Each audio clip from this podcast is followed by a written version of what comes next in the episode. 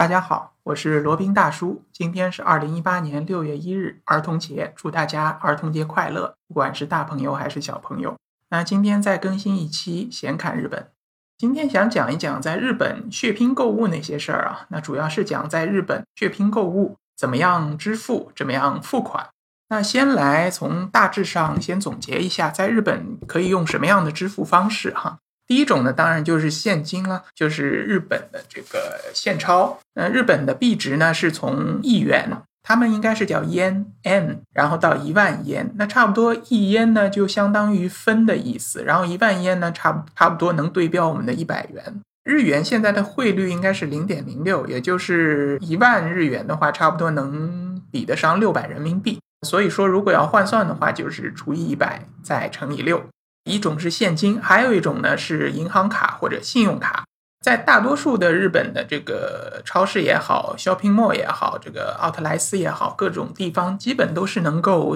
走银联通道来进行支付的。那一个简单的方法就是看他们的这个收银机上面是不是有银联的标志。如果有的话，就你在把卡给他的时候，你就指一指这个你卡上的银联标志，他就心领神会了，或者说一下，请走银联通道。一般罗宾就是说。这个银联的，然后他们就清楚了。如果是他们接受不了，他们说摇摇手，或者说嗯不行，耶 d e k i m a s e n 之类的，那你就让他通过你的另一个这个标志 Visa 或者 Mastercard 或者 JCB，反正都可以的。呃，日本这个通过信用卡或者银行卡来接受的方式还是非常多的，基本上只要你是一张正常的这个双币种信用卡，都是可以接受的。那还有就是我们国内人最熟悉的这个支付宝和微信了，就是因为可能大家不是特别清楚啊，阿里巴巴的大股东啊，他叫孙正义，他呢是一个日本人，他实际上是一个叫韩裔日本人，所以说呢，这个支付宝在日本的普及程度啊，还是在罗宾意料之外的高的，尤其是像奥特莱斯里面几乎是都是可以接受支付宝的，而在于那个超市、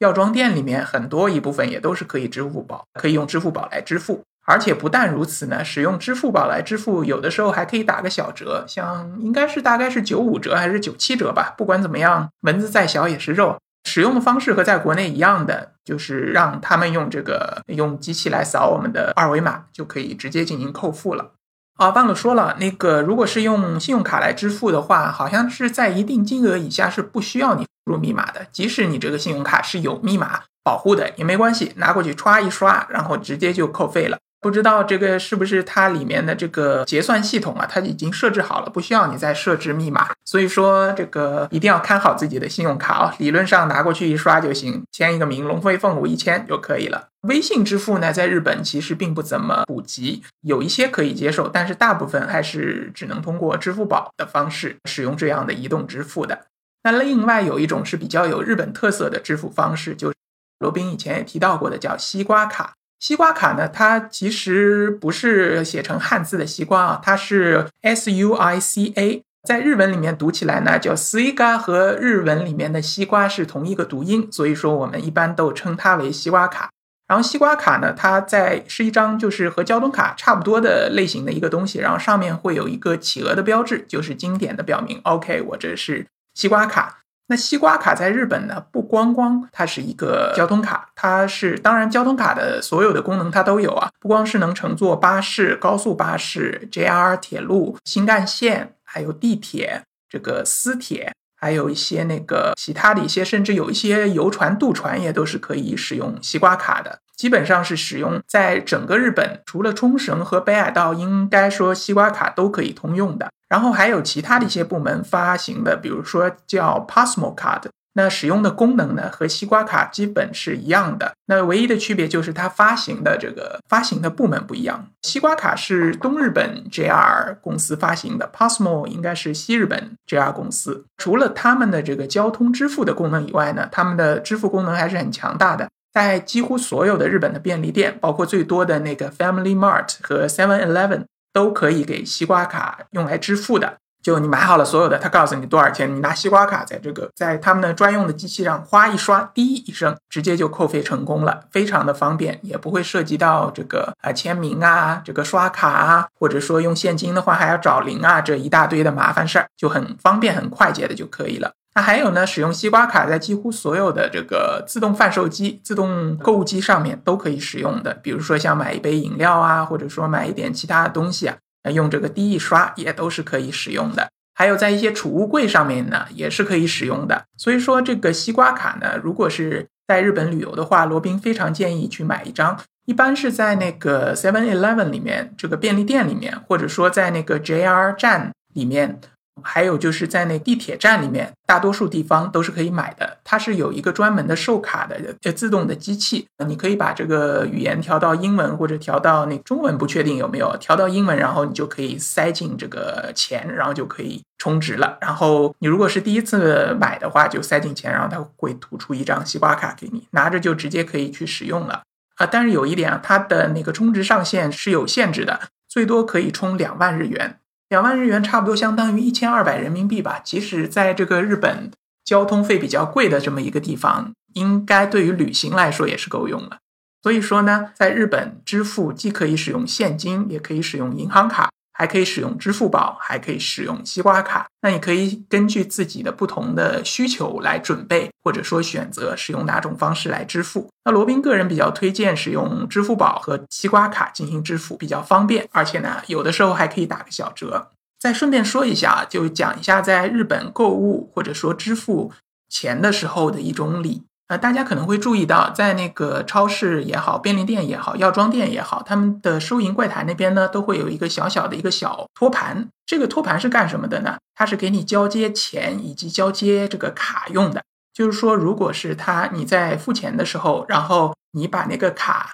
或者钱递过去呢，你不要直接递到那个收银小姐姐手里，你要把这个卡递到这个托盘里，然后这个收银员再从这个托盘里把钱或者卡收过去，然后找零的时候也是一样，再把这个找零的钱或者这个信用卡放在托盘里，你再拿回去。避免了这个手的直接接触，可能是日本人觉得这样比较干净，或者比较不容易授受不亲吧。就有的时候罗宾也会忘记嘛，就直接把钱大大咧咧的给递过去，人家呢会这个很温柔的指指那个托盘，意思说你把钱放到托盘里，他再去拿。这样的话呢，就会是比较这个礼貌的一种付钱的方式，大家都要记住喽。当然，你如果不做的话，应该也不至于招致白眼，可能 仅仅就是觉得啊，应该是个游客吧。不是特别大的关系啊，大家不用太紧张。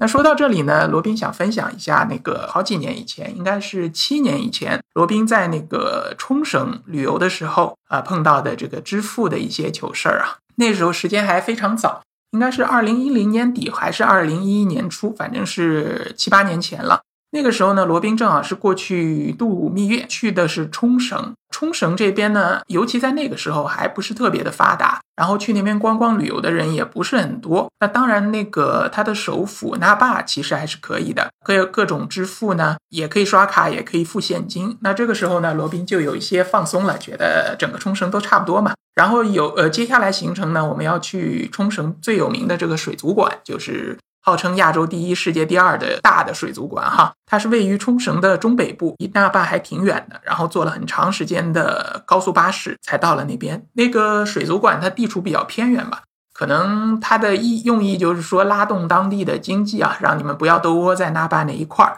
它所在的地方是一个城市，城市名字呢叫名护，名呢是名字的名，护呢是护士的护。这个城市是一个非常小的城市，非常偏远。即使对于这个冲绳来说，都是属于一个小城市。一般来说，即使是在白天啊，你在路上都不大会见到行人的，大多数呢都是开车或者说骑自行车的学生。到了那边呢，就好像发现有点不大对劲了。嗯，怎么说呢？就是说那边啊，基本上都不接受信用卡支付的。那当时也没有支付宝这么回事儿啊，都是这个只收现金，cash only。那这下比较麻烦了。那不管是我们吃饭，然后那个去便利店买东西，甚至连便利店他都不接受这个信用卡哦，这就可想而知当地这个多么的不便利啊。然后我们就没办法，那你饭总要吃吧？那其他那些小东西或者说必要的东西还是要买的。然后买完以后呢，到了晚上，我们回到酒店，然后就把身上所有的钱全部掏出来，摆在床上一张一张的数。最后发现呢，呃，把这个从名户到那霸回程的车票的钱扣掉以后呢，发现好像剩下的钱只只够买两包方便面。那接下来呢，我们还有整整一天多的时间要待在名户，那这下就有点麻烦了，我们这个饭都不够吃了，难道是要饿着肚子去游这个名户吗？然后那我们想，那这个不是个事儿啊，那就还是去取点现钞吧。我们身上其实带的这个卡还是挺多的，包括信用卡，有 Visa 也有 Master Card，然后还有这个借记卡都有，银联的借记卡。然后我们就出去找了一些这个 ATM 机，好像在名户当地啊，它只有一家银行，叫琉球银行。琉球就是冲绳的古称嘛，应该是冲绳当地的银行。然后这些 ATM 机呢，无一例外，所有的卡只要一塞进去，然后马上它就噗吐出来了，就是说不认你这个卡，不管是塞进去信用卡也好，塞进去借记卡也好，反正都不是，呃，都不认，都果断的都被它吐出来了。那这下就完蛋了，我们发现根本取不了钱嘛。然后回到酒店就有点垂头丧气了，就觉得那这这个样子怎么办？难不成我们就在酒店里待着，这样就不容易饿嘛？后来呢，罗宾就灵光一闪，想到好像来之前呢有记一个电话号码，是一个现在不知道这个网站还有没有啊，叫日本之窗 （Japan Window）。然后就他有一个中文的一个咨询电话，然后罗宾赶紧就拨过去了。然后打过去以后呢，真的有人这个接听的，然后我们就把我们的困扰告诉了他，说现在取不到现钞，身上没有钱怎么办？然后他们讲了半天，然后说银行不行的话，你可以去尝试一下那边的邮局，那边邮局呢理论上是说是可以接受国际的卡来提现的。那终于这件事情好像有一点着落了嘛，但是因为当时时间已晚，也不大方便出去，那就只能明天一早再试一下了。但如果万一明天一早这个试不出来，那该怎么办呢？后来我们实在没有办法，只能这个出了一个下策。我们当时住的酒店呢还是不错的，应该是名户当地最好的一家酒店，差不多有四星级吧。那边是提供一顿早餐的。然后我们想，那无非就是缺了点吃饭的钱嘛。那能不能这样？就是先去把早饭多吃点，多吃点这个面包，多吃点黄油，多吃点这个荷包蛋。然后呢，趁他们不注意，拿几片面包塞在这个包里带走。正常来说是不允许的，因为你这个又吃又拿好像不大好，也不符合他们的规定。但是当时呢，实在是没有办法。那 各位小伙伴不要学学我啊，那个还是带足现钞为好。那第二天呢，我们就依法执行了，就先吃了个肚子溜圆，然后呢，趁他们的工作人员不注意的时候呢，就多拿了点面包、黄油，还有拿了点海苔，就全做后面的干粮了。我们就打算拿这点干粮就撑过这个一整天。然后在第二天呢，就可以搭乘巴士回去了。那回到那霸呢，那基本就没有问题了。吃完饭以后，那我们就抱着试一试的心情吧，就去邮局了。幸好这个邮局离酒店也不远，大概是走了两三个街区吧，就差不多到了。然后一路走过去呢，发现这个城市确实是非常的萧瑟。路上大白天的，大概九点钟吧，八九点的样子，路上没有什么人，基本是没有人的。然后有些地方呢还有荒草丛生啊，反正就是一种非常萧瑟的感觉啊。再补充一下，名护这个城市呢，它这个几乎是没有市中心这么一个概念的。它整个市中心，我们在晚上还逛了逛，整个市中心可以称得上是最热闹的地方呢，是一家大的超市，那边人稍微多一点，超市里还有那么个十几二十个人，其他的地方基本就是没人的。呃，所以说确实是个小城市。然后到了邮局以后，我们就找那个机器嘛，然后又问了一下工作人员寻求帮助，然后他们也很热情，然后跟我们说这个是可以取的，然后就把卡插进去，然后万幸终于确实是可以取钱的，然后就取了四万日元出来，那基本上就是把后续的现金所需要的现金呢都有了储备了。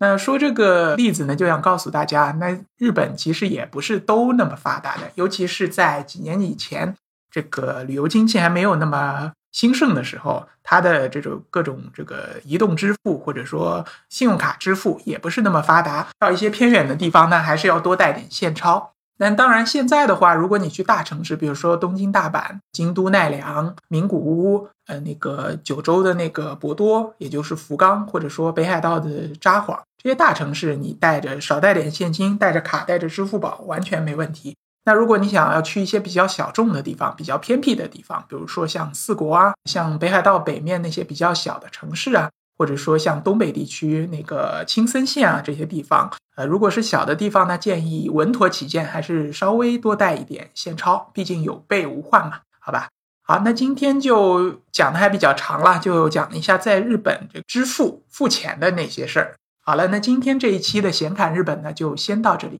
我们下期再聊。接下来是罗宾大叔的广告时间。罗宾大叔可以提供如下的收费服务，包括日本自由行、深度游的定制服务，以及日本经营管理移民的咨询办理服务，包括经营管理移民 DIY、经营管理企业托管安心服务、购入旅馆经营托管安心服务，以及赴美生子、赴加生子的咨询服务。赴美生子、城市签的代办服务，以及美国、加拿大十年旅游签证的代办服务，还有呢就是希腊购房移民服务，也叫希腊黄金签证项目，二十五万欧元希腊买房送一家三代绿卡，还有瓦努阿图绿卡捐赠项目，瓦努阿图入籍捐赠项目是全世界最经济、最快、最省心、最没有移民间的移民项目。以上所有的服务和罗宾大叔特别独家干货，都可以在罗宾大叔的个人官网三 w 点罗宾大叔的全拼点 com 上看到。您也可以添加微信八二七四七九七零八二七四七九七零，向罗宾大叔本尊咨询服务详情。添加时请注明获知微信号的渠道和咨询的内容。谢谢大家。